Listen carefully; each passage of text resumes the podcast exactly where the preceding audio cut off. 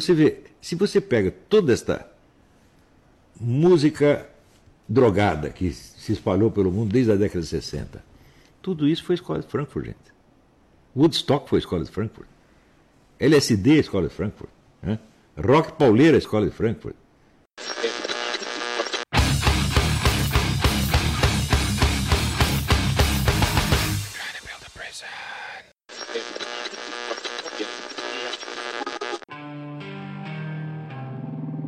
Você está ouvindo o Vinil na Estante. Sua dose semanal de música pesada.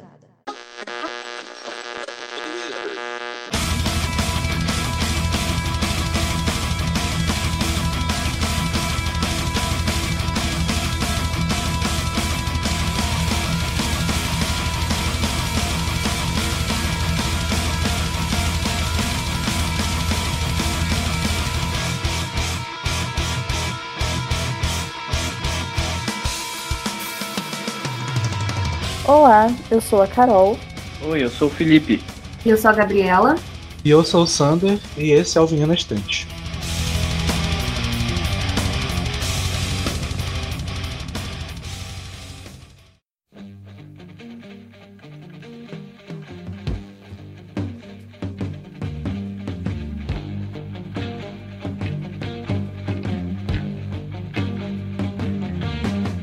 Diretamente de um dos polos de siderurgia mais importantes da Inglaterra, Birmingham, surge no final da década de 60 o Black Sabbath, uma banda nascida e criada na pobreza do subúrbio inglês. E numa época e lugares extremamente conservadores, a banda acreditada como criadora do heavy metal emerge, revolucionando para sempre a música, fazendo questão de enfrentar diversos tabus da época, cantando sobre temas como drogas, guerras, crítica ao Estado e diversas menções a demônios cristãos, o Black Sabbath de fato chocou a sociedade setentista com sua rebeldia e subversão nas letras, capas de álbuns, apresentações e figurino. Alinhando a vida difícil que os membros tiveram e a vontade de questionar os costumes da época, a banda inglesa moldou o que viria a se tornar a música pesada dali pra frente.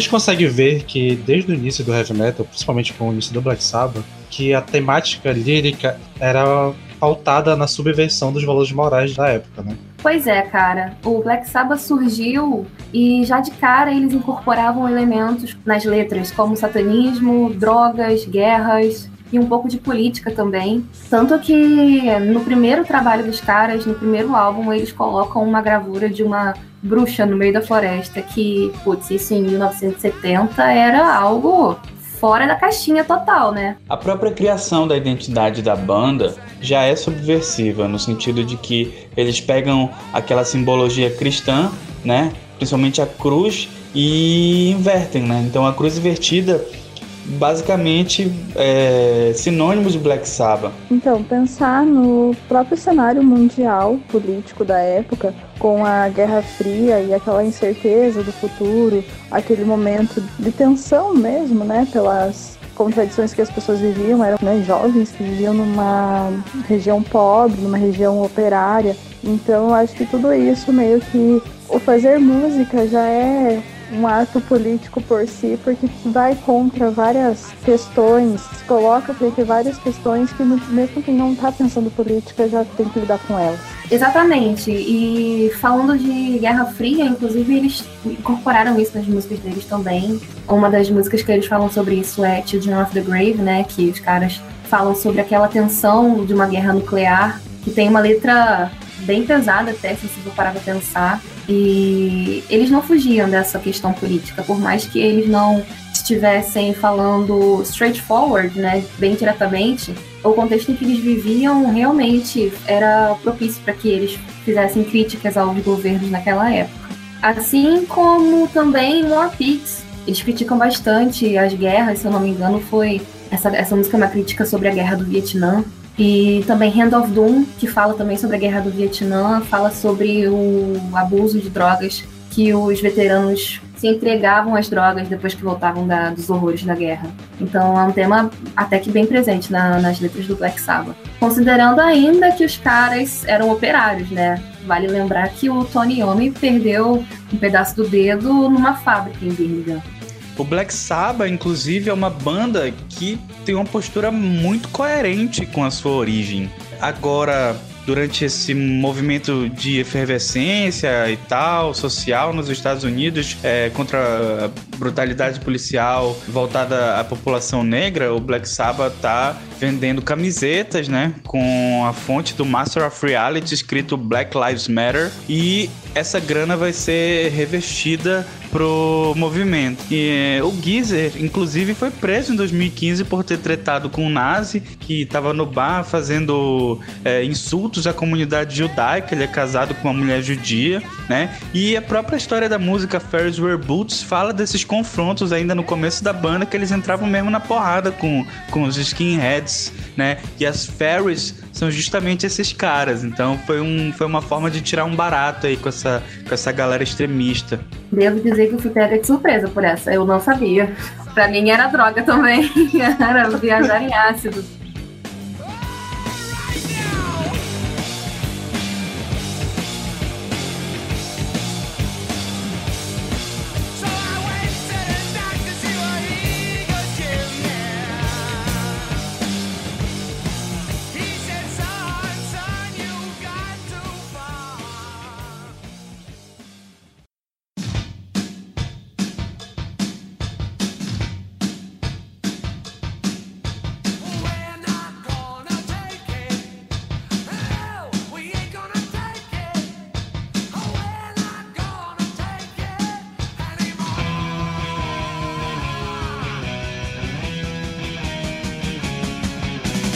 Pela influência do Black Sabbath também veio um bocado de banda depois, né? Com essa mesma proposta de subversão de padrões, tipo Judas Priest, com seu visual, o Venom com suas letras bem mais explicitamente satânicas do que o Black Sabbath, o Merciful Fate, fã de terror, a peticista, né? Tipo, ali nos anos 80, no início, teve um rolê bem, bem forte dessa coisa de ser contra a cultura, de ser bem subversivo. Pois é, cara. O metal nos anos 80, ele tomou uma forma de música de outsiders. O metal nos anos 80 era música de gente que estava à margem da sociedade. Eram pessoas que, que não faziam parte do status quo.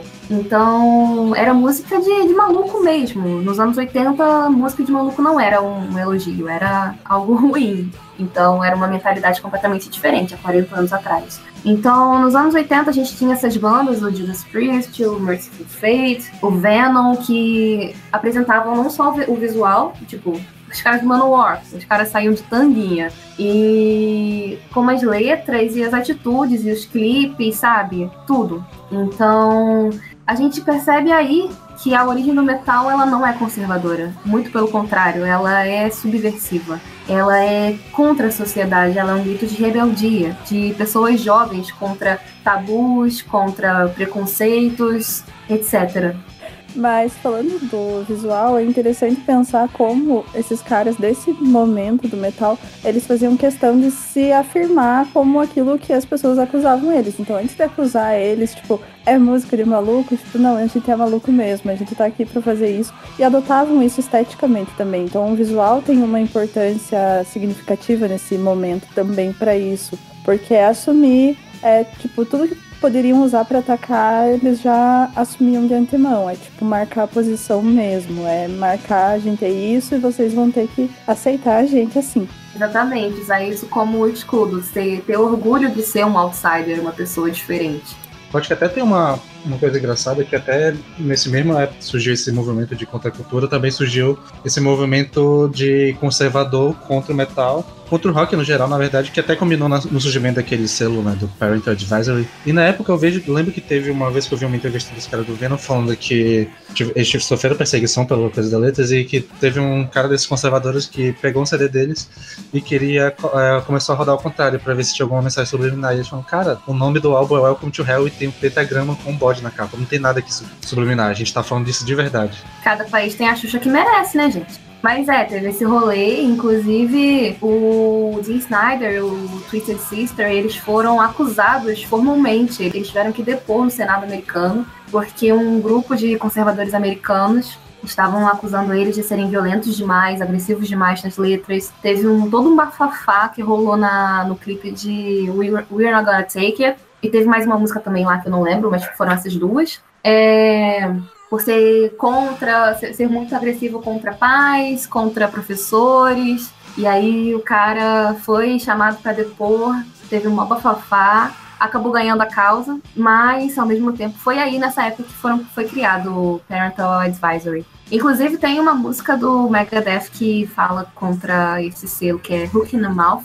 Também com isso cresceu né, a, a questão da censura, o pessoal do metal viu que estava realmente incomodando e estavam tentando sofrer censura por todos os lados. Os, caras do Judas Priest também foram acusados judicialmente. Os pais alegaram que eles estavam incitando suicídio. O filho deles se suicidou e eles achavam que era culpa do Judas Priest, tá ligado? Então, era um rolê bizarro. E eu acho uma coisa engraçada sobre a questão desse selo, que a gente fala conservador, mas se eu, se eu não estiver enganado, a criação dessa parada saiu do Partido Democrata, né? Então, aquela coisa aqui, sabe, às vezes, né, que tem um partido de direita e o partido de um pouco menos de direita, mas tudo é conservador ali. É, Estados Unidos é aquela coisa, né, gente? Nesse momento onde houve esse enquadro, onde os músicos precisaram depor, houve também um burburinho em relação à música Suicide Solution do Ozzy, que as autoridades tinham intenção naquele instante de associar o suicídio do garoto com o fato dele ter ouvido a música. Eu só ia comentar do que o Twisted Sister hoje pra gente, tipo, a gente não vê uma banda tão perigosa assim. Pra gente é uma banda até engraçada, assim, tipo, é, você não associa com as coisas que as pessoas associavam naquela época. Então, aquilo que era tão subversivo aquela época que causava tanto pânico nos conservadores, nas pessoas de bem daquela época, hoje em dia pra gente é muito banal. Tipo, nossa, Twisted Sister é a música do tiozão, é a música que toca numa festa e ninguém tá pensando em nada. A imagem do Twisted Sister é uma imagem muito mais uma coisa mais feliz, assim, mais para pôr para cima do que uma coisa para subverter. Então, como talvez pensando como isso foi importante naquela época, como isso mudou tantos padrões, como isso mudou muitos conceitos daquela época. E só mudou porque eles se posicionaram contra o pensamento conservador de então. Talvez eu esteja viajando um pouco, mas a gente até consegue fazer um pouco de relação com a, a parada da Pablo Vittar, né? Como a galera conservadora olha para ela. Eu acho que era um pouco Sim. parecido. Sim. O interessante nesse momento que eles foram convidados, né, a prestar esclarecimentos no Senado, é que o Dee Snyder ele se apresentou lá como se ele tivesse indo para um show, né, com aquela indumentária bem rock and roll, é, camisa regata, é, calça jeans, né, o cabelão né, grande e falou perfeitamente bem, perfeitamente articulado. Já é o primeiro tapa de luva que ele dá nessas autoridades, né? Onde esperavam um cara, enfim, ignorante, que não, não conseguisse né, concatenar duas frases. E o Twisted Sister, no, nos clipes da banda, é, fazem um pouco de jogar com esse lance da repressão, porque sempre tem uma figura bem, bem é, assim raivosa, repressora, né, nos clipes da banda. O clipe de I Wanna Rock é um exemplo disso. E sempre se fode, o que é maravilhoso.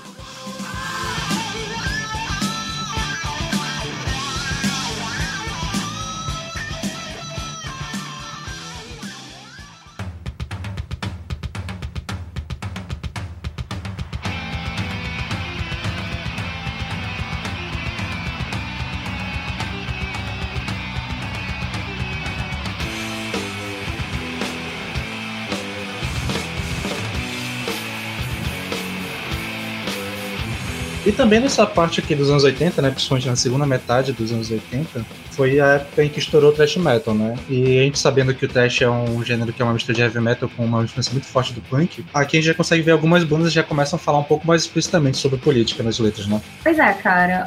As bandas que eu consigo assim pensar lá nessa no começo dos anos 80, no começo dessa, desse movimento todo, é o Anthrax, que tem uma questão política bastante forte nas veias. Lembrando que o Joe Belladonna é descendente de nativos americanos, tanto que eles têm a música Indians. Uh, tem músicas anti-nacionalismo, tem música anti-imperialismo. E tem também o Testament, que também tem essa veia política bem aflorada. O Chuck Berry também é descendente de nativos americanos. Tem muitas músicas fodas que dá pra citar aqui deles, como Native Blood, que fala sobre a questão indígena, True American Hate, que é anti-imperialista, A Day in the Death, Let's Stand for Independence, enfim. É um catálogo de músicas que tem uma veia política bem aflorada. Uh, dentre essas também a gente pode falar sobre o Megadeth, e é uma questão polêmica, né, galera? Pois é, né? Bom, com, com a mão na consciência. Um pouco, mas não dá para negar que o Mustaine, lá na época dos anos 80, ele flertava com o anarquismo, se eu não me engano, né? O cara era meio anarquista e tal, por o presidente. E tinha umas letras é, com viés político também. Pena que virou um maluco conservador, né? Pois é. E saindo dos Estados Unidos, né, a gente tem o Creator, que é lá da Alemanha, que ele sempre teve uma, um gesto político, assim. Eu acho que nos primeiros álbuns é, dava pra ter uma. Um vislumbre assim, não era tão direto, mas já dava pra ver uma parada sempre falando sobre incitação a ódio, revoltas e tal. Eu acho que mais no início dos 2000 pra cá que eles foram bem mais. Mas na verdade, acho que desde o Come of Souls, né? Eles já começaram a ser um pouco mais explícitos com a questão de política nas letras e hoje em dia a gente consegue ver que o Creator é uma banda bem forte nesse lance de, desse posicionamento político. Pois é, o Come of Souls pra mim é é um puta divisor de águas, porque é lá que os caras é, traçaram mesmo na carreira deles que ah, a gente vai falar sobre isso. Aí veio depois a época bem industrial deles, né? Meio gótica, sei lá. Mas tem letras muito interessantes nesse álbum. Eu gosto muito de When the Sun Burns Red, que é uma das primeiras músicas assim, de metal que fala sobre aquecimento global. O Testament também tem, mas putz, essa é foda, gente. Essa é muito boa. Sim. E a própria a música mais famosa deles, né? O People of the Light já tem um discurso político bem forte. Eles não foram a primeira banda de metal a tocar em países que compunham o bloco comunista é, naquele momento. O Iron Maiden chegou a tocar na Polônia, se eu não me engano, mas o Creator tocou em Berlim, né? Então, isso é significativo. Apesar de já ser um contexto de abertura, de ser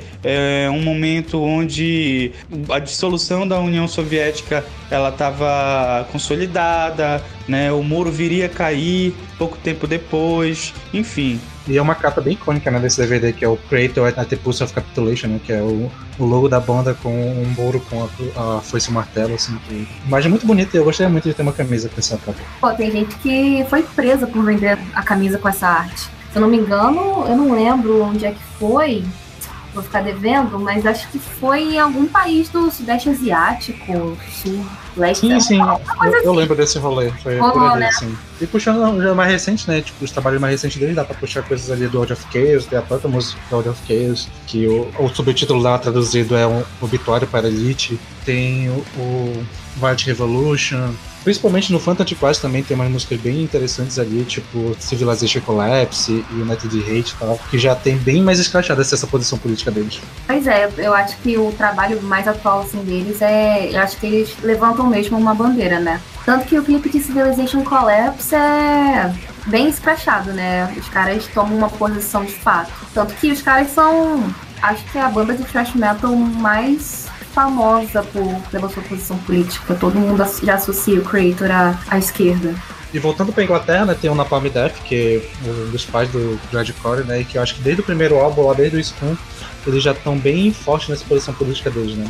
Bom, pois é, cara, desde o primeiro álbum, desde o Scam, eles, eles são uma coletânea de músicas antifascistas, anti-imperialistas, antirracistas. Tem músicas do Napalm Death que falam até sobre feminismo, sabe? Naquela época, com um monte de homem branco, mas os caras tinham essa consciência. Sobre exploração do meio ambiente, sobre exploração capitalista. E os caras têm letras sobre tudo. Não Até é abertamente apoiando o socialismo, né? Então, tipo, ele... Pois é, pois é, tem sim, tem sim. E tu consegue ver até hoje os caras dando entrevistas já tem essa posição e esse ativismo através da música, né? Sempre nos shows deles eles falam de, do rolê político, eles sempre tem uma hora que eles vão dar o discursinho deles lá e tal. Mesmo que seja em países, até ele fala que já teve treta na Croácia, que é um país que a gente consegue ver hoje em dia que é bem, bem pegado pra essa parada mais de direita, mas ainda assim ele fala que dificilmente tem problema, né? Mas esse país assim, mesmo quando eles sabem que tem problemática, eles não vão parar de fazer discurso causa disso, porque faz parte do rolê deles. Isso, exatamente. Ainda bom que você falou isso, que eu lembrei que tem um rolê também que o vocalista, ele usou uma camisa de Justin Bieber na Rússia. Não lembro há quantos anos isso. Mas ele disse numa entrevista que ele usou essa camisa porque na cabeça deles isso tornaria ele mais afeminado. Então ele fez um show usando essa camisa, aí um monte de gente riu e tal. Mas é porque na Rússia tem essa questão, né? De eles são muito homofóbicos. E aí o cara falou que ele usou como forma de confronto mesmo, para bater de frente com isso. E atravessando o oceano novamente, já entrando ali no final dos 80 com dos 90, tem o Suicide Tendency, né? Os precursores do crossover trash que também tinham bastante esse rolê, principalmente por ter essa pegada mais punk no som, de também não só no som, mas também nas letras. Sim, os Suicidal Tendencies, eles tinham umas letras bem cômicas, até nihilistas. Era, eles, eles lidavam com depressão e pensamentos suicidas de uma forma meio cômica e tal. Mas desde o primeiro álbum também eles têm posicionamentos antifascistas. No primeiro álbum tem a Fastest Pig, que é muito boa, é um hino antifascista. Também em outros álbuns tem a You Can Bring Me Down, Give It Revolution. Mais recentemente tem a Get Your Fight On. Enfim, também tem bastante música com esse posicionamento.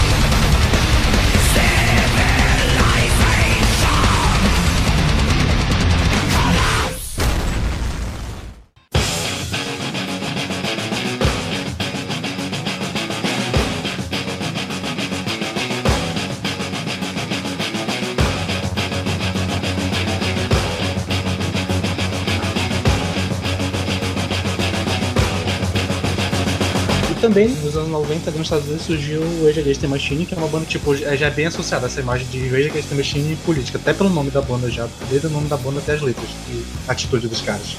Sim, eles conheceram na, na faculdade, né, cara? Então a, a, banda já nasce num ambiente assim bem pensamento crítico e eles nunca negaram isso, né? A, a linguagem que eles trazem na agressividade do som, é, assim, eu poderia dizer que é um som bem urbano, porque é, um, é praticamente um, um protesto, é, sabe, que eles vão construindo também através dessas canções. É, não só falando de questões dentro dos Estados Unidos também mas sobre essa postura imperialista que alguns países adotam. O Della Rocha mandou uma rima muito irada, inclusive, no show do SWU é, aqui no Brasil em 2010, falando um pouco sobre a América Latina e tal. Então, é uma banda que constrói a, a linguagem é, a partir desse sentimento, né, de angústia. E... Pois é, cara. E, tipo assim, o Della Rocha, ele é descendente de mexicano, e o Tom Morello, ele diz que ele cresceu num bairro onde ele era o único negro.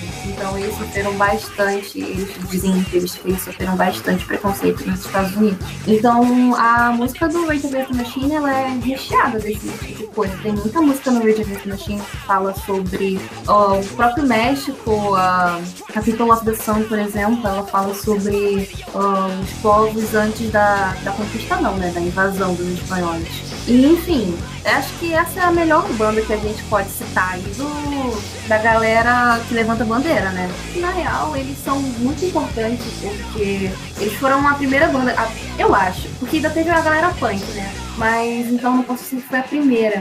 Mas além das letras, eles também foram revolucionários a incorporar o rap na, na no metal, né? Então isso por si só já é um puto intercâmbio cultural. E é bom te lembrar né, que o Rage Against Machine não só tem as letras políticas, mas a atitude, e eles fazem política também, né? Tipo, dá pra lembrar aquele incidente que rolou, se eu não me engano foi em 2000, né, que teve aquele comício do Partido Democrata que eles estavam lá, que era um protesto contra o bipartidarismo e tal, aí eles começaram a cantar e no meio do, do show o Zack começou a falar que a democracia tinha sido sequestrada e falou que eles tinham direito de se opor, que eles eram filhos da puta, e isso acabou gerando uma revolta, não uma revolta, mas uma, um pequeno tumulto na plateia que acabou gerando uma resposta bem desproporcional e violenta da polícia, que acabou tendo confronto, gás de pimenta, pedra, palha, uma galera foi presa. Até chegaram a usar umas imagens desse, dessa parada no DVD, se eu não me engano. Pois é, não foi a primeira vez. Porque em 99, no, na gravação da Sleep Now in the Fire, aquilo ali é muito icônico isso na, na, na carreira do Ranger Machine. Eles estavam, eles conseguiram permissão para gravar no Federal Hall em Nova, em Nova York. E aí eles simplesmente pararam na gravação e entraram no edifício e simplesmente pararam a Bolsa de Nova York por algumas horas. E deu um puta quebra-quebra, o, o diretor foi preso, uh, um monte de gente entrou também, junto com o pessoal da banda. Tem uma cena no clipe que é maravilhosa, que a polícia vai tentar é, confiscar o baixo do, do, do baixista e ele continua tocando. Então, eles sempre fazem umas paradas dessas. E também pensar quando a banda vem pro Brasil, né, em 2010, no SWU, que eles fazem uma homenagem ao MST. Eles dedicam a People of the Sun ao MST. Parece que na época a Globo estava transmitindo o show e cortou a homenagem, né, essa dedicatória ao MST. E daí depois a banda vem a público pelas redes sociais e reafirma que tinham sim homenageado. E o Tom Morello, durante o show, usou um boné do MST. E em 2018, em outubro, o Tom Morello vai fazer um show em Porto Alegre. E ele né, apareceu com a mensagem Justiça para Marielle, que foi assassinado em 2018. E até hoje não se sabe quem mandou matar Marielle. É, ainda tem o caso da, da vez que eles foram convidados para o Saturday Night Live, é, um programa de TV da NBC, emissora grande nos Estados Unidos, e, e também a participar do programa Os Forbes, que é um milionário. E naquele contexto, né, a banda achou por bem de um protesto com duas bandeiras dos Estados Unidos é, viradas de cabeça para baixo nos amplificadores, que gerou o maior bafafá. Né?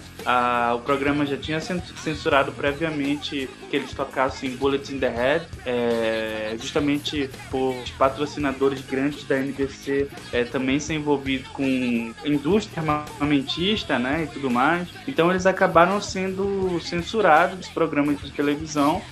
então, uma das histórias desse dia é justamente que o Tim Comerford, o baixista da banda, teria entrado no camarim da Forbes e jogado um pedaço de uma dessas bandeiras americanas que estariam né, no palco, viradas de cabeça para baixo nos amplificadores. No fim das contas, a banda foi censurada, foi convidada a se tirar do programa, né? E fazem a leitura de que isso é a verdadeira, entre aspas, liberdade de expressão nos Estados Unidos, né? Que quando incomoda é, é alguém que se algum patrocinador, né, não há a censura é, no estado puro. Pois é. E bom, tendo em vista tudo isso, eu só queria fechar falando que o surgiu essa semana, né? Essa semana do dia 14 de junho de 2020. Se você estiver ouvindo isso muito depois do lançamento, mas surgiu essa semana uma piada na internet, basicamente, porque uma pessoa chegou no Twitter do Tom Morello e aí era um fã falando: Ai, vocês não deveriam misturar política com música. Eu estou decepcionado. Aí o Tom Morello falou, cara, você demorou 30 anos para sacar isso? Tem aquele meme clássico também do Tom Morello nesse, é, nesse sentido, que é ele tinha no Instagram com um fã. E Nossa, sim. fala assim, mais um músico de sucesso que acha que pode opinar sobre política e tal. E aí o Tom Morello responde que, ó, o cara não precisa ser formado com louvor em ciência política em, em Harvard para saber que é, o modelo de administração desse governo é desumano. Mas eu, por acaso, sou formado com louvor em ciência ciência política em, em Harvard, então eu posso garantir para você que a administração empregada por esse governo é desumana.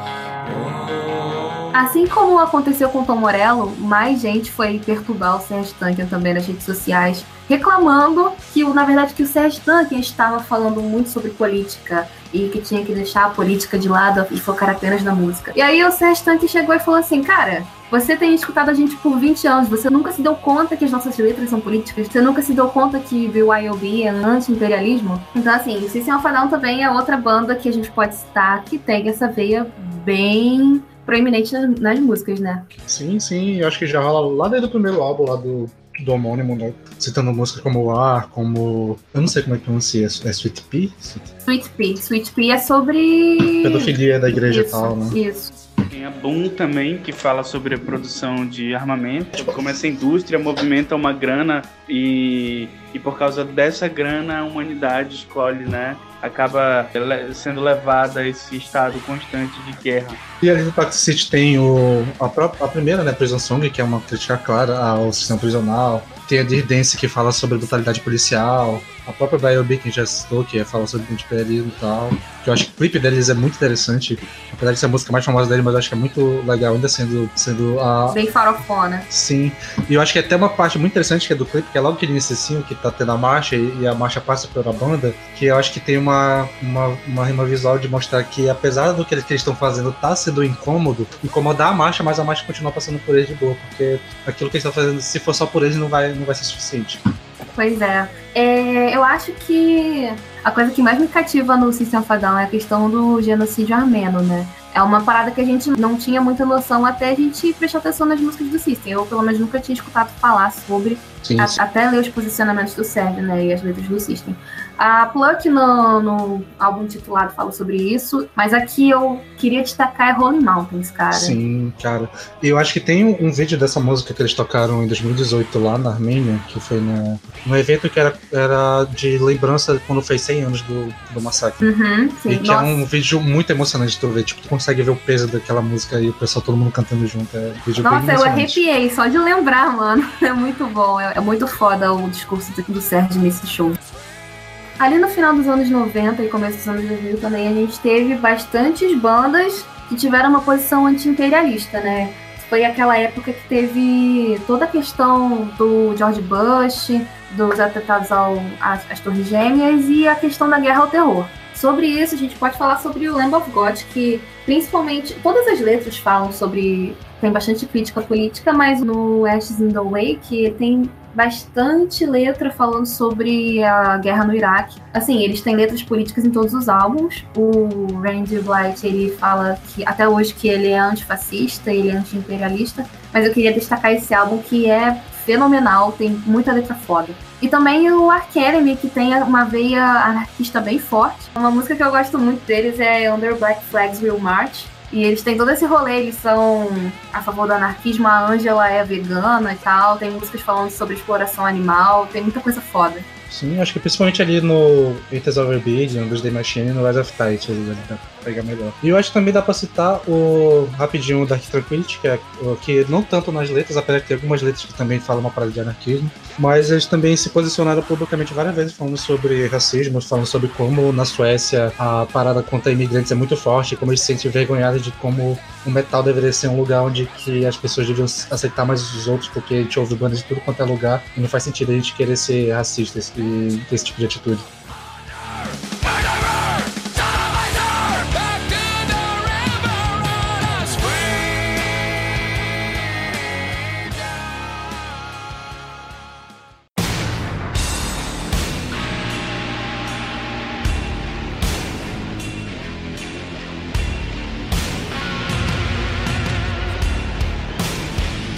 Em 2016, a gente viu o mundo ser assolado pela extrema-direita, né? E, e um dos marcos dessa reviravolta política foi a eleição do Donald Trump nos Estados Unidos. Com isso, muitas outras bandas também se posicionaram e algumas até retomaram o lado político que elas estavam deixando de lado um pouco, e uma delas é o Ministry. Em 2018 eles lançaram o álbum American Can't, ou American. O, o álbum inteiro basicamente é sobre essa questão nos Estados Unidos tem uma música, inclusive, que se chama Antifa. Então, os caras deram a cara tapa real. E eu não sou uma profunda conhecedora de Ministry, mas esse álbum, ele é fantástico, achei muito bom mesmo. E é interessante que em entrevistas do Al Jorgensen, ele é cubano, mas ele foi. O padrasto dele era norueguês e ele adotou o sobrenome do padrasto dele, parece que tem um rolê assim. Então ele tem um nome difícil que é Al Jorgensen, mas a origem dele é cubana. E em várias entrevistas ele fala como esse álbum ele se relaciona a algumas questões do Trump, da eleição do Trump, mas não só isso. É um álbum sobre a sociedade que elege Trump, a sociedade que acredita em máquinas de fake news, que acredita em certas figuras políticas que aparecem repetindo umas frases. Tem até uma música que ele faz uma menção ao Trump, ele se refere metaforicamente ao Trump como um palhaço, né? Um clown. E, nossa, parece com algo que temos visto atualmente. Um palhaço que fala umas frases e isso tem um impacto popular, né? Enfim. E a letra de Antifa também é bem interessante e em uma entrevista ele fala sobre essa letra que a luta antifascista ela vem lá década de 30, vem da Segunda Guerra Mundial. Então, quase 100 anos e a gente tá ainda o inimigo que a gente está enfrentando é o mesmo, é o fascismo. E eu acho que é um álbum bem interessante para se pensar isso. Tipo, o Trump não. Figuras como o Trump, o Bolsonaro, eles não surgem de um dia para o outro. Eles são parte do problema, mas eles não são o problema em si. Porque tem todo um escopo por trás deles que faz com que eles sejam eleitos. Então, esse álbum do Ministry tem essa pegada de pensar a sociedade que elege eles, a sociedade que elege uma figura descaradamente racista, é, misógina. Então é muito interessante mesmo esse álbum. Pois é, eu gostei bastante também. Não tanto da sonoridade, que metal industrial não, não é muito minha praia, mas as letras são tão boas que vale a pena ouvir. E gostaria de falar rapidinho também que, o, na verdade, o Ministry eles têm três álbuns do, da década passada, é chamada de The Bush Trilogy. Eles fizeram três álbuns que também tem bastante crítica ao governo Bush. E inclusive tem uma, uma música chamada Palestina, acho que é a primeira banda de metal que eu vejo falar sobre Palestina. Que eu vi, não tô falando que é, mas eu que eu vi. E também, junto do Ministry em 2018, o Adep lançou o Cult 45. O álbum tem letras incríveis, são bem diretas até. Fala sobre estupro e feminismo, fala sobre tiroteios em escolas nos Estados Unidos, fala sobre antifascismo, anti-imperialismo, fala sobre racismo, fala sobre muita coisa. E o foda é que tanto o Ministry quanto o OTEP, eles receberam muito hate da, da comunidade metaleira, muito. Tanto pelo estilo que eles tocam, né, que Ministry é metal industrial e o OTEP é no metal. Então juntou isso, que é um gênero que o pessoal já torce o nariz. Pra galera que realmente tá dando a cara a tapa, falando nós somos antifas sim, nós defendemos isso sim, o Donald Trump é um bosta. E a galera caiu em cima pra caralho, a galera jogou muito hate em cima. É, eu acho que também dá para observar que o Ministry é liderado por alguém de origem latina e o OTEP é uma mulher quem é a principal figura, né? A Shania, ela é, né, uma mulher. Então, aí são dois grupos que são alvos dos ataques da extrema direita, né? Dessas alas mais reacionárias. Isso, e a OTEP, além de tudo, ela é, ela é abertamente anarquista, lésbica e vegana. Então, já viu, né? E puxando para essa parte de pessoas criticadas e tal, tem uma banda que é mais atual, que é o Fever 33, que é uma banda que é de. A galera costuma dizer que eles são um filho entre o Rage Against the Machine e Linkin Park, que eles têm bem essa pegada política, que é uma banda formada por tanto o guitarrista que é o Steve quanto o vocalista que é o Jason Butler. Eles são negros eles são bem ativistas no, tanto no, no rolê político quanto, quanto no rolê racial. Tanto que o, o 33 da banda, né, o 33, ele é uma política de vida que eles seguem,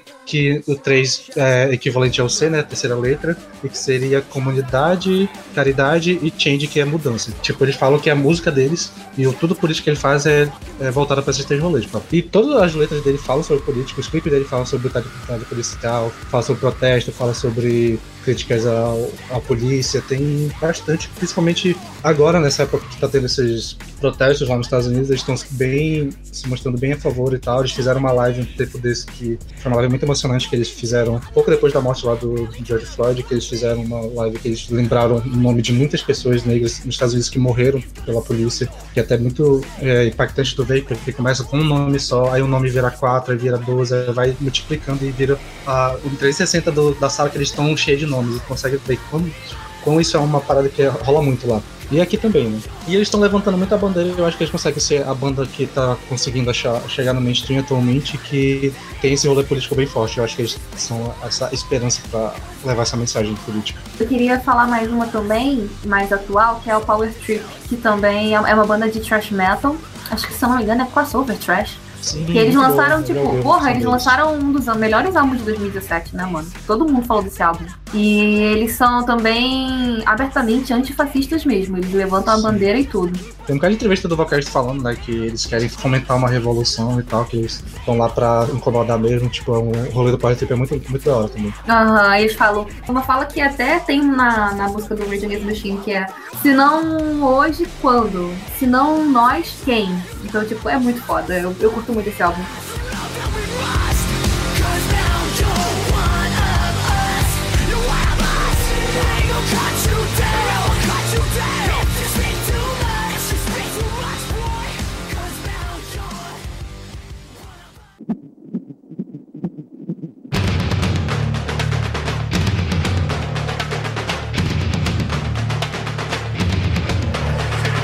Quando a gente vai falar do Brasil, a gente vai ver que tem muita. Desde o início, principalmente do Trash Metal no Brasil, teve um rolê bem político. Eu acho que citando como uma das bandas mais importantes que tem nesse cenário é da Sal Atlântica, né? Que veio desde os anos 80 fazendo rolê político. O Carlos Lopes, ele é um cara que sempre foi ativista, ele sempre declara que a música dele não é um fim, ela é um meio de levar o posicionamento político dele, tipo. E era uma banda que surgiu ali no finalzinho do, da ditadura, né? Então eles estavam lá pra, pra botar essa mensagem pra Power. E acho que é uma banda que nem, nem durou tanto tempo, né? Eles acabaram ali no início dos anos 2000 e voltaram recentemente e tal. Então acho que eram uns caras que são muito.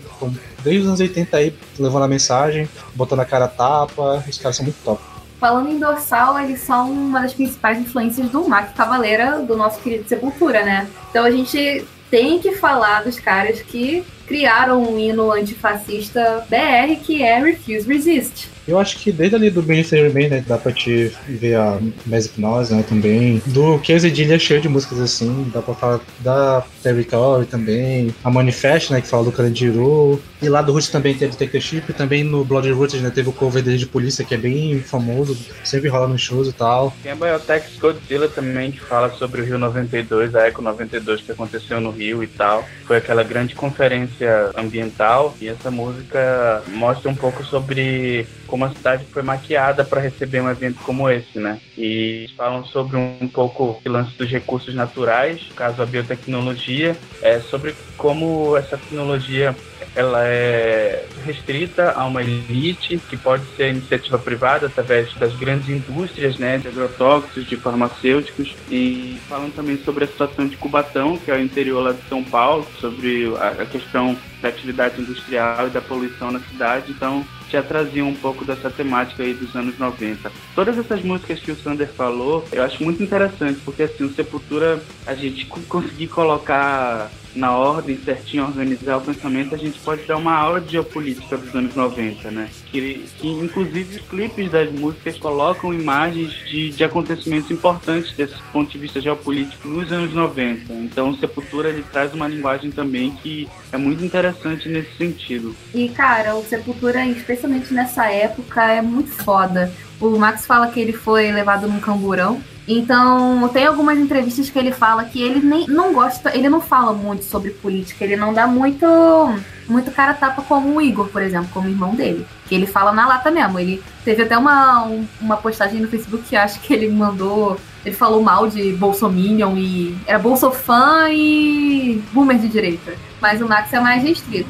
Só que Max já falou em entrevistas que eles queriam fazer músicas pelos oprimidos, pelos pobres, pelas pessoas que sofreram preconceito e tal. Que ele teve noção da, da, da ditadura, ele já foi levado num camburão, ele sofreu e ele via as pessoas sofrendo os horrores da ditadura e tal. Então, é, a, o Sepultura, na época do Max, assim, eles tinham essa questão de fazer música pelos oprimidos. E, porra, isso é muito foda. Bem no começo do Sepultura, uma coisa que talvez chamasse a atenção do mundo era o fato de que eles construíram também um pouco essa imagem de uma banda que vinha de um país do então chamado Terceiro Mundo, né? Um, eles eram outsiders. Talvez isso explique um pouco a inserção do Sepultura tão grande em países em condição periférica. Claro, eles têm muita, muita abertura na Europa, muita abertura nos Estados Unidos, mas Inclusive, assim, países como a Indonésia,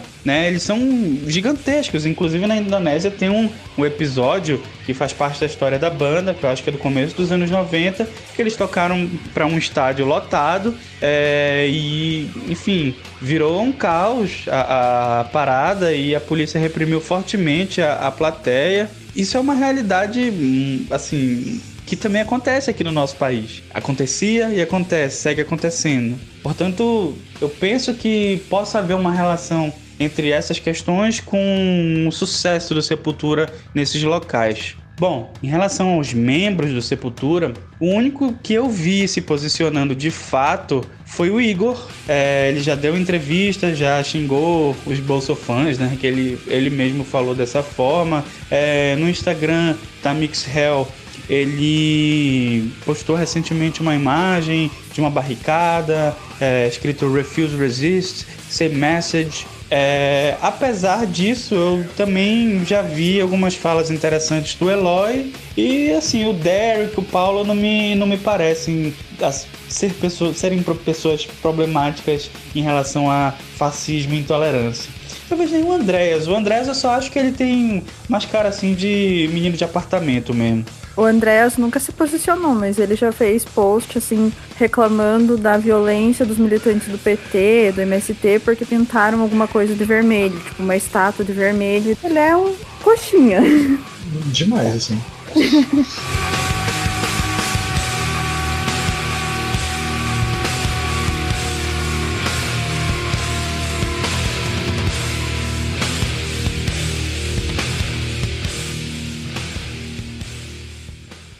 price of freedom is death. death.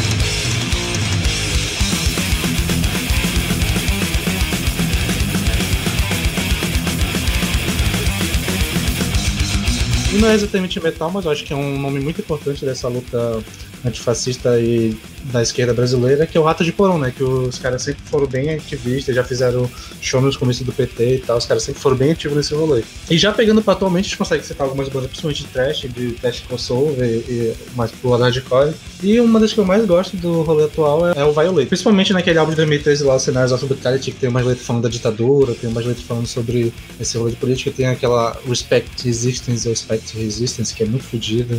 Nossa, essa música é muito foda, esse álbum é muito fodido. Sim, e que abre com discurso do Malcolm X, né, e tal. Pô, aquele, aquele álbum e aquela música assim é muito top. Mano, o Violator é muito foda. Eu ia falar deles também, eles são muito foda.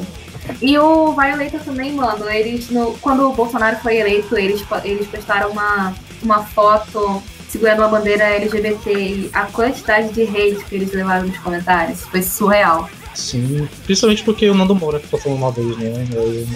E, os Nando Minions foram atrás dos caras foda, né, mano?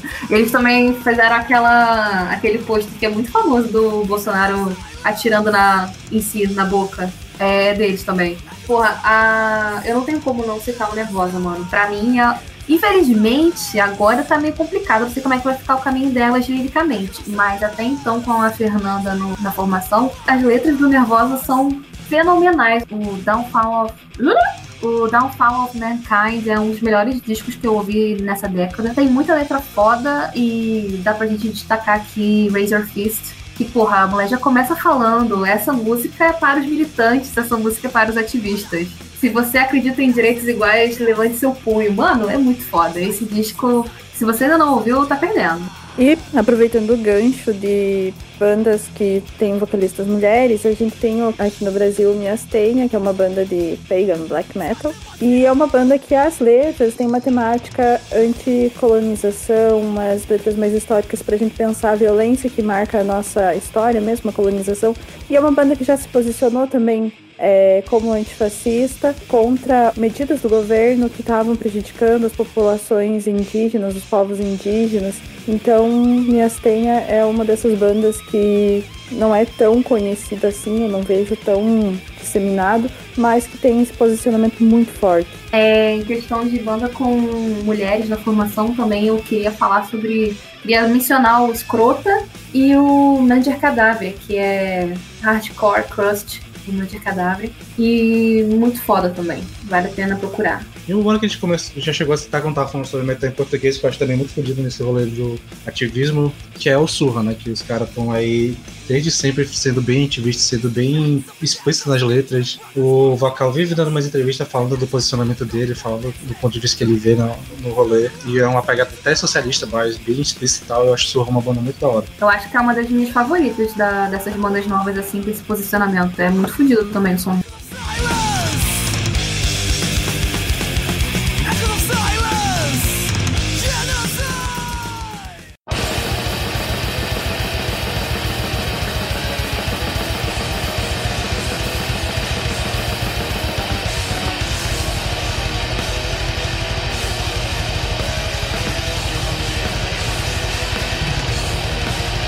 Agora a gente vai para um gênero polêmico que é o black metal. O black metal, como muita gente sabe, todo mundo sabe, é uma, um estilo que tem lá bastante controvérsias e a maioria das pessoas acham que é gênero de nazista real. O black metal, ele surgiu como um movimento de contracultura tão extremo que ele acabou se tornando o próprio inimigo, digamos assim. Muitas bandas queriam ser, sei lá, edgy e subversivas que elas acabaram virando o próprio, a próprio, o próprio status quo, sabe? Que é a parada nazista. Só que vale mencionar que não são todas as bandas famosas de black metal que vocês conhecem que têm esse posicionamento. Eu queria falar sobre o Summoning, que apesar de eles terem letras sobre Senhor dos Anéis, uh, eles são abertamente antifascistas. E esse posicionamento deles rolou em 2014, quando um canal no YouTube usou a música deles como trilha sonora em vídeos fazendo propaganda nazista. Aí os caras do Summoning foram lá e falaram: olha, a gente não costuma falar sobre política porque a nossa música não fala sobre isso, nós falamos sobre fantasia. Só que sinto te decepcionar, nós somos antifascistas. E aí eles são, tipo, o maior nome das bandas clássicas de black metal que tem esse tipo de posicionamento. Pra deixar claro aí pra galera que não é bem assim, não tem só nazi no black metal. E também pra contornar essa imagem que rola muito no black metal do nanozismo, tem um movimento que vem surgindo que na verdade já tem umas bandas ali desde os anos 90 que são abertamente científicas e que falam sobre isso, como o Isca, por exemplo, que é uma banda fodida, e que tem um álbum muito bom desde 2013 que é o Ruins. E a partir da influência deles de algumas outras bandas underground foi surgindo um movimento que começou ali no, na Inglaterra, que é o movimento Red and Anarchist Black Metal, que é o RABM, que a gente pode citar como principal precursor dessa história recente, o que é o Dying Ride, que é uma banda que é um trio de black metal inglês, né? Que os caras são bem ativistas, são abertamente científico e que as letras é, refletem muito o posicionamento deles. Eles têm lançado trabalhos muito bons e que ano passado eles lançaram um álbum chamado Behold Sediction Play Song, que para mim foi um dos melhores lançamentos do ano e que é um álbum muito bom e que veio acabou influenciando uma galera que veio aqui depois disso. Pois é, desse movimento RABM, eu tenho que citar o Gaylord, é uma banda fantástica, eu conheci há pouco tempo. E, mano, as letras não poderiam ser mais explícitas. Tem uma música que o nome dela é Varra Empalado. Então você já tem noção do que, que pode falar, como é, qual é o posicionamento do cara, né? É muito bom.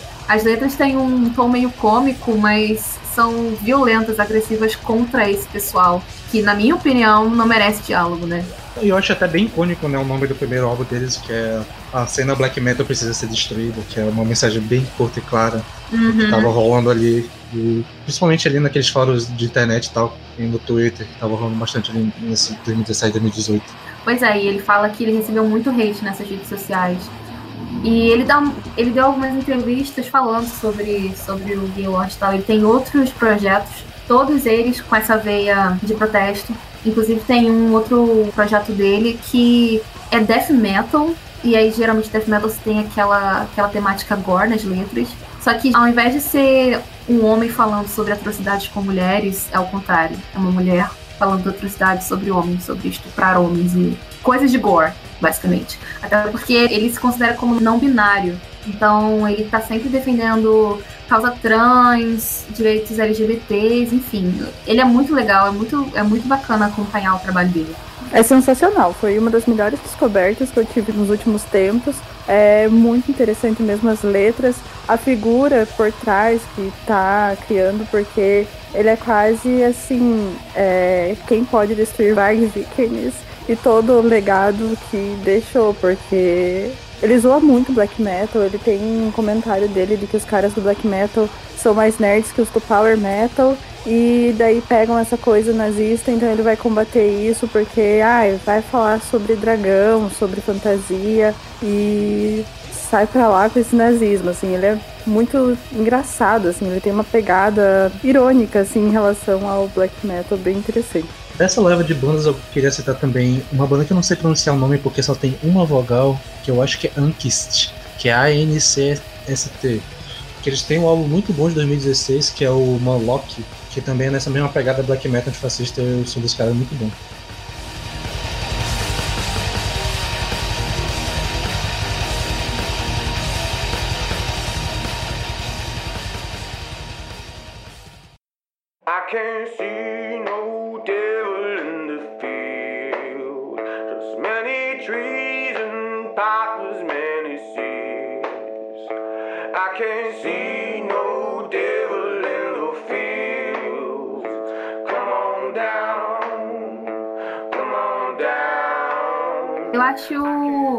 Interessante falar de duas que não têm letras exatamente antifascistas, mas uma delas se pronuncia como antifascistas de fato, eles fazem parte da cena, mesmo não tendo letras sobre, mas eles fazem parte de todo o corre e tal. E uma que não necessariamente tem, não tem nada disso, mas enfim, eu vou explicar. A primeira banda é Wolves in Strong Room, que é uma banda que eu recomendo pra caralho, que é muito boa de black metal. Uh, o Trice Woven de 2017 é um dos meus álbuns favoritos também, então quem quiser ouvir aí. Não tá nesse rolê de letras antifascistas, mas os caras, em entrevistas, eles falam abertamente que eles são antifascistas, que eles fazem parte da cena e tal. E a outra banda, que o Sander se amarra também, que é o Zealand Ardor, Sim, sim. o Zelenardor, ele surgiu como uma afronta e uma brincadeira ao mesmo tempo. Porque o Manuel, o, a mente por trás do projeto, ele ele tinha um outro projeto, na verdade, que era o Bird Mask. E aí ele pedia a opinião das pessoas no Bandcamp, opiniões... No Bandcamp não, no Reddit. E pedia para as pessoas darem opiniões e, e às vezes pedia para o pessoal falar, ah, misture esses gêneros com não sei o quê. Faça faz aí uma, uma- um tipo de música aí loucão. E aí um dos usuários falou, ai, mistura black metal com música de negro, sabe? Bem, bem racista. Uma parada bem, bem pejorativa. Aí o Manuel falou, beleza. E fez. E surgiu o Zelenor, que é uma banda incrível, que eles subvertem toda a ideia do black metal, eles colocam música gospel dos Estados Unidos americana junto, então é uma fusão de souls com spiritual, com gospel e black metal. E, tipo assim, as letras parece que são. Eu tenho essa, essa impressão, não sei se o Sander vai concordar comigo. Que é meio que como se fossem os escravos ah, louvando Satanás ao invés de Jesus. Sim, Eu acho sim. muito da hora isso. Eu acho até que eu, eu não lembro se eu cheguei a ver isso, mas era tipo meio que a proposta da banda é que quando os escravos foram levados para os Estados Unidos, seria como se eles, em vez de louvarem o Deus dos senhores deles, resolveram louvar o, o oposto, que seria o diabo. Então eles têm essa pegada de satanismo libertador dos escravos e tal, de movimento negro. Fica uma mistura muito interessante. Sim, cara, a música, eu sou apaixonada pela música do Leonardo. E eu queria comentar também do videoclipe que eles têm de Grave Diggers Chant, que é literalmente um racismo reverso ali rolando, é um negro escravizando brancos, acho muito da hora. E tem também é, a Feminasco, que é uma banda de black metal com duas mulheres que tematizam antifascismo e feminismo. Uma outra banda bem interessante também nessa pegada black metal é o Underdark, que é uma banda inglesa e eles têm um posicionamento bem contundente contra o fascismo. É muito doido que já chega nessa parada do. Eles já são desse rolê do Black Gaze, né? Então o som deles é muito, muito bom. Uma pena é que, pelo menos né, que a gente consegue achar por aí, só tem quatro músicas lançadas. Então, tipo, tem muita pouca coisa deles por aí gente achar.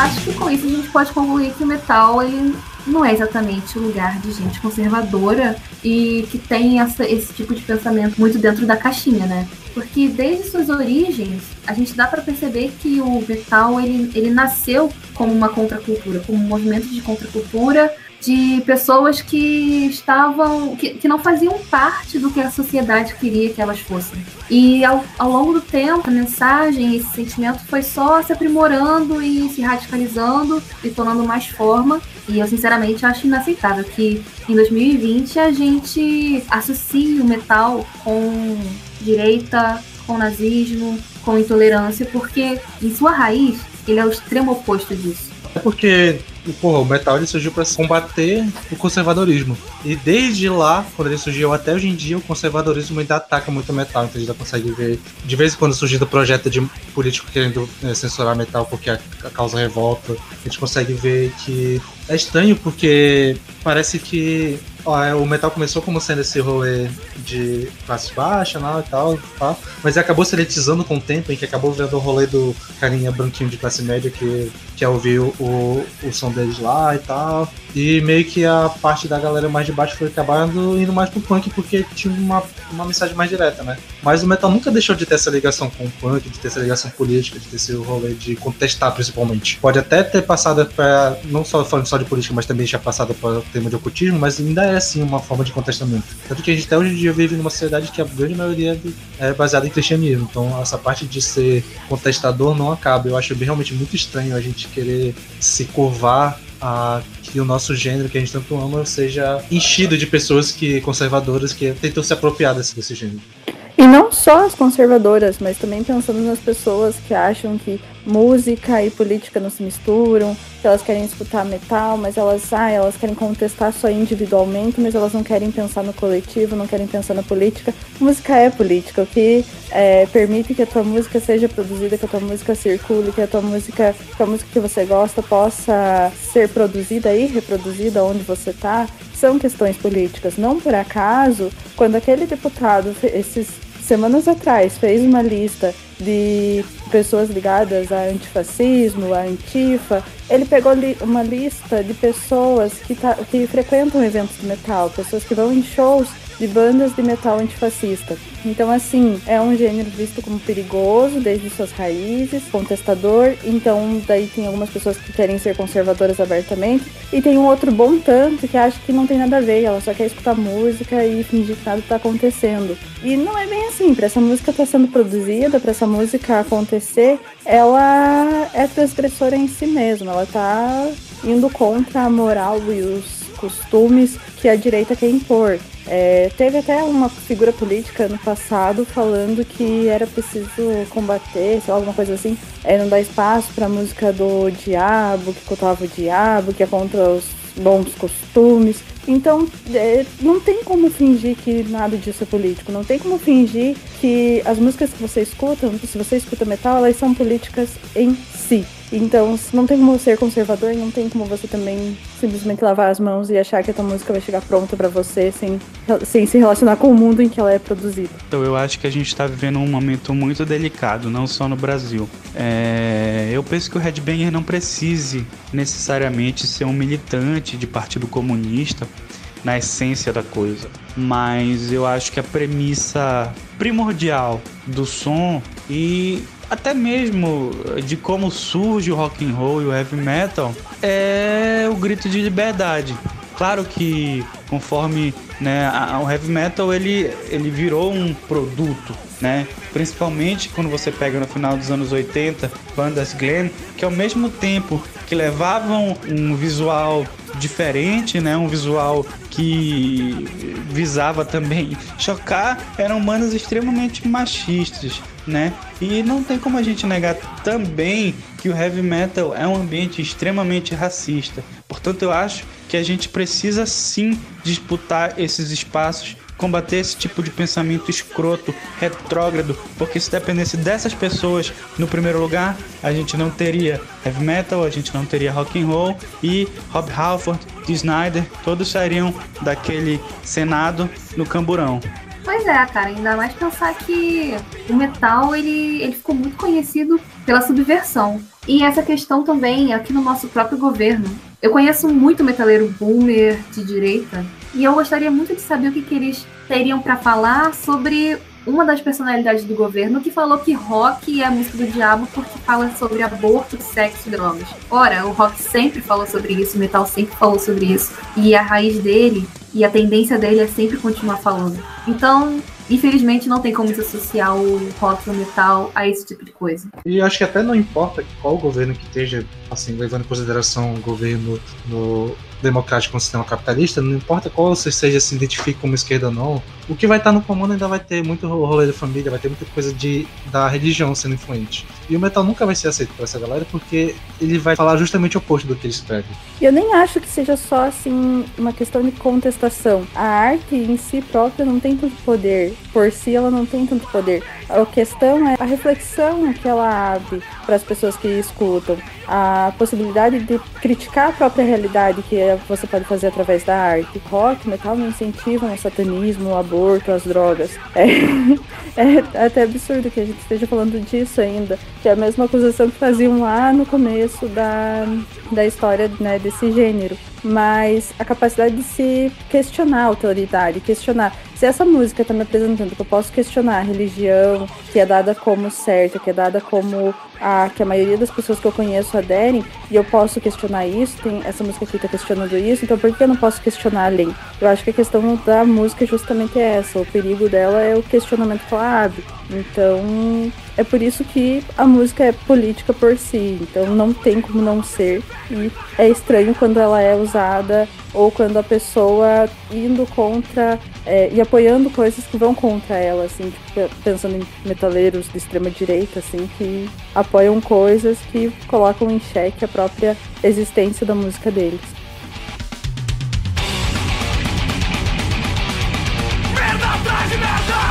Você chegou até aqui no final do episódio, muito obrigado pela audiência. Se você quiser nos dar uma força, a gente tá no Instagram e no Twitter. O nosso user é VNEPodcast. E feedbacks são sempre bem-vindos, elogios, críticas. Se você acha que faltou alguma banda, fala pra gente. A gente vai adorar ouvir a opinião de vocês. E pra fechar o episódio aqui, eu vou deixar uma indicação de uma banda que a gente chegou a citar no episódio, que é a Downrage, que é a banda de black metal inglesa. E fiquem agora com Like Smoke into Fog.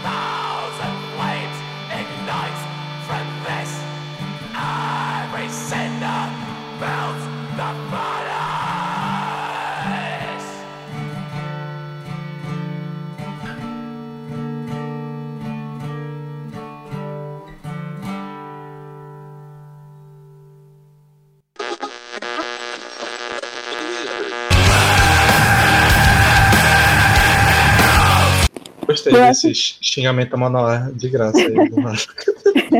Não, Eu não foi gostei. xingamento. Eu queria botar eles falar que eles usavam tanguinha por causa do visual. Que isso era totalmente subvertido na época. Essa é a primeira vez que eu não tô querendo xingar os caras. do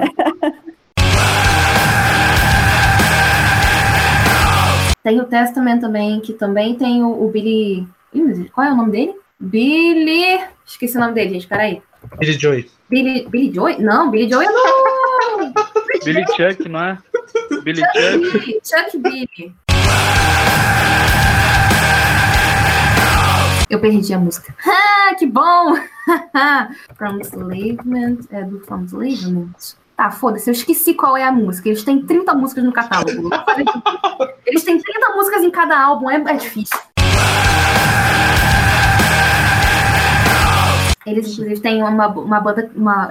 Uma música que eu gosto pra caralho é Under Black Fat. Ai, meu Deus! Tá, tá difícil. Uma tá música. difícil. Tá difícil. Bom, se você curtiu o episódio, não esquece de. Isso parece muito coisa de youtuber, né? Se você gostou Deixa do seu episódio, joinha aí. dê o seu joinha, ative o sininho, se inscreva no canal.